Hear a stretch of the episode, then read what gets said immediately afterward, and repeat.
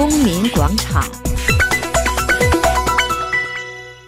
各位听众，中国突然设立纳入钓鱼岛的东海防空识别区，引发一场轩然大波。美日韩纷纷宣布不予承认，美国轰炸机随之率先进入中国这一防空识别区，韩日随后跟进。并没有按照中方要求提供任何信息。美日韩战机进入，是否意味着中国的这一防空识别区已经丧失了效力？中国是否对设立这一防空识别区事先做过充分的考量？在美国主动挑战中国、支持日本的情况下，中国还会有什么新的招数？日本横滨大学中国问题专家杨仲美为我们一一做了解答。对于中国为为什么要推出东海防空识别区？杨忠美认为，我感觉这次中国呢是经过这个观察考虑以后，做出一个比较重大的一个战略性的决定，可能就是。在日本把中国作为这个第一假想敌以后呢，中国呢觉得就是如果再和日本周旋下去的话呢，不会有很好的结果，因为日本就是想利用美国重返亚洲的机会呢，就想把美国拖下水，来共同对付中国，使中国这个呃和平崛起在这个十字路口上呢，可能。会遭到一些困难和挫折。日本很不愿意甘心交出这个亚洲第一呃把交易的一个位置。我想这是呃安倍政权的一个基本战略考虑。所以从中国的一些讲话当中，我们看到中国的愤怒，就是他在外交上四次出击，推行价值观外交来包围中国。在这个钓鱼岛问题上，始终不肯承认有争议。经济上，他也是到处去就是拉拢一些。就是反中的国家，想构成一个包围圈。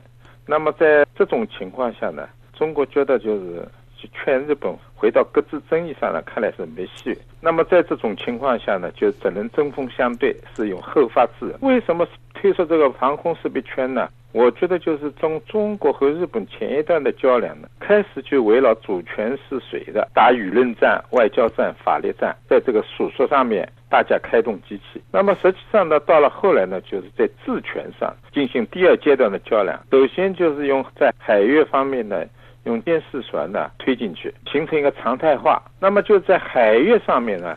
已经成为一个大家进行半管制的这个常态化的心态了。日本呢也对此无可奈何。那么实际上是把这个有领土主权的问题的纠纷推到这个国际舆论台上，大家都认为这就是一个这样一个事实了。但是日本在这样的情况，他还是不能松口，不承认有争议。这样的话呢，中国的一架无人飞机九月份进了钓鱼岛上空以后呢，日本认为它进入了日本的领空防空识别圈。那么就是说，呃，如果是无人机的话呢，它可能不尊重呃日本方面的驱赶的警告，在这种情况就可以击落它。是日本的防卫厅长官小野和安倍都讲了这样的话。那么中国的军方呢是十分愤怒，就说如果是这样的情况，就是战争行为。那么在这种情况下呢，中国方面感到在模型反击上面，在国际法上面或者有不足的地方，肯定军方经过期盼推演兵器推演。觉得就是日本宣布这是他的防空识别圈，那么我们如果不针锋相对推出的话，那也不行。在以前中国呢，实际上是这个没有能力推出这防空识别圈来反击人家，所以呢，这个日本和美国早就把这个防空识别圈早就设化了。对，最近的距离大概推到离浙江一百三十公里吧，所以说连中国的这个专属经济区可能也被它作为防空设备圈范围了。实际上，中国的飞机一起飞，可能就会。进入它的这样一个问题，现在看来，中国也是经过慎重考虑，有后发制人的一个方法。首先，他就是把东海防空设备区按照日本的方法，你射到我一百三十公里，我也把你射到离冲绳一百三十公里地方，是对等的原则。那么，钓鱼岛上空就是是中国的领空。嗯。那他就给你划进去了。那么按照这样一个对等的原则的话，肯定中日防空识别圈是重叠的、重叠交界的。这在这个空域上面争的，将来就是非常复杂、非常危险。这个尤其钓鱼岛上面，中国可以有法理上叫。这是我的领域，我设备的防控设备区，这不是你的防防空设备区。如果你打中国的话，那就侵犯了中国的主权，违反了国际法。那么就是说，把原来一个一方面的法律问题变成一个双方的共同的国际法的一个争执问题。那么日本在理论上和法律上面、外交上就没有这个高度了。哦，那就是他中国设立这个识别就，给他增加了这个法理上的支持和国际法上的这个提供了一个理由。国际法站得住，站得住。大家根据国际法我来设定。如果发生军事冲突的话，不能因为你没有设立防空圈的时候，日本可以说根据国际法我设立的防空圈来揭露你。那么现在我设立了以后，那么中国有这个权利进行反击。军事冲突呢，就变成双方的，呃，很难说得清这个问题。实际上就把原来的日本的一方势力呢就打破了。实际上是把这个空中的领域管理治理权呢，中国也要掌握在手里。就不仅是在海面上，在空域上，现在美国和日本就不愿意申报。那么在这种情况下呢，就这个治权的斗争，下一步就是中日两国的较量的一个重点舞台。治权的争夺呢，就将来可能在海面升到空中，形成一个立体的争斗。那么这种冲突的激烈呢，因为空中的这个冲突的。变化常态的速度快，由于这个武器先进，不像海面上容易回避。那种回不可能回避的情况出现的话，嗯，就会发生军事冲突。那么中国和日本呢，在这个围绕这个主权上，双方就表现了坚决不退让。尤其中国这次呢，表现得很愤怒，就表示了军方呢已经再到中国这个外交斗争的一个舞台的前锋去了。那么就是表示中国不怕打仗。在这种情况下呢，就把这个。问题就是这样的，贴给日本，就是美国现在被拖进来了。美国的战机现在挑战中国，这个问题怎么办？挑战中国，那中国用很冷静的方法处理，是他就是，哎，你美国厉害，我打不过你。他说我们对你进行的跟踪，如果你没有什么坏的意图的话，那么我们就把你进行跟踪记录，进行风险。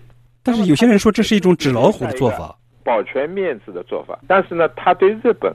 就可能不一样的手段，那我就觉得呢，他有意在这个日本和美国当中进行差别性的对待，所以美国推行这样，他有他本钱和底气，但日本看来现在还这个行动上还没跨出这一步。嗯，哎，美国进入这个中国的识别区以后，中国可能是有意对美国是要忍让的，但是对日本是。不会忍让，是区别对待的。那从今以后，对美国不好打。中国如果要和美国较量，就把自己一个大的困难留给自己了。所以他故意回避了，实际上是表现了中国没有力量挑战美国。但是呢，他用这个区别对待的方式。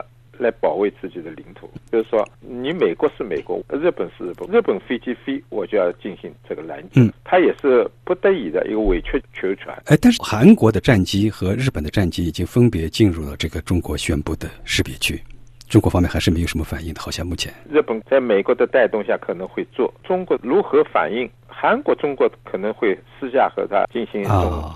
接触交谈，日本是怎么对付，要看中国下一步的行动了。那么，我觉得这场戏呢是刚刚开头，双方的家都在探索对方的下一步行动。那么就是说，现在日本的航空公司本来已经要准许申报了，日本政府不让他们申报。那么，中国政府怎么处理这个问题？那日本的战机升到中国防空识别区怎么处理？就是中国的下一步和日本的较量的一个舞台序幕就拉开拉开了。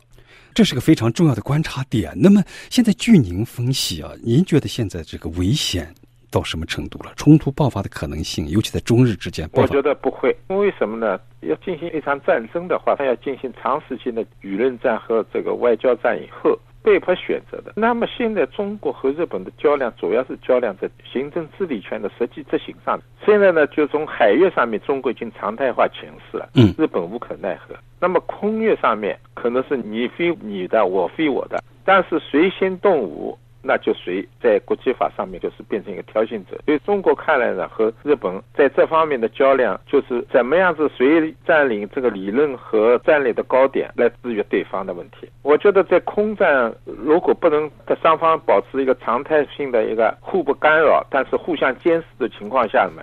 中国还可能会有新的获得治理权的一个斗争呃方法，可能还会出来。嗯，哎，您前面分析就是中方已经对这个日本就失望了，就是觉得日本不可能再承认主权的这个争议短期内表示性不可能短期内。那么您认为最后还是有可能回到谈判桌上吗？因为我觉得中国现在就拉住美国，不让他过多的支持日本，因为没有美国的支持，日本是没有这个胆量来挑战中国的。所以中国呢，用习近平的话，我们。们已经建起了中美友好的摩天大楼了，是添砖加瓦的问题，想拖住美国。在另一方面呢，就是想分化美国，就是说你不必为这个小岛帮日本这么闹，对你没有什么好处，因为这毕竟是一个无人小岛，美国绝对不会为这个无人小岛去打仗。中国是看得很清楚的，这样讲起来是美同盟，但是真正和中国动起手来，美国是不是为钓鱼岛这样一个无人小岛去打仗呢？他实际上心里是没底，所以呢，他就是要千方百计拉住这个美国。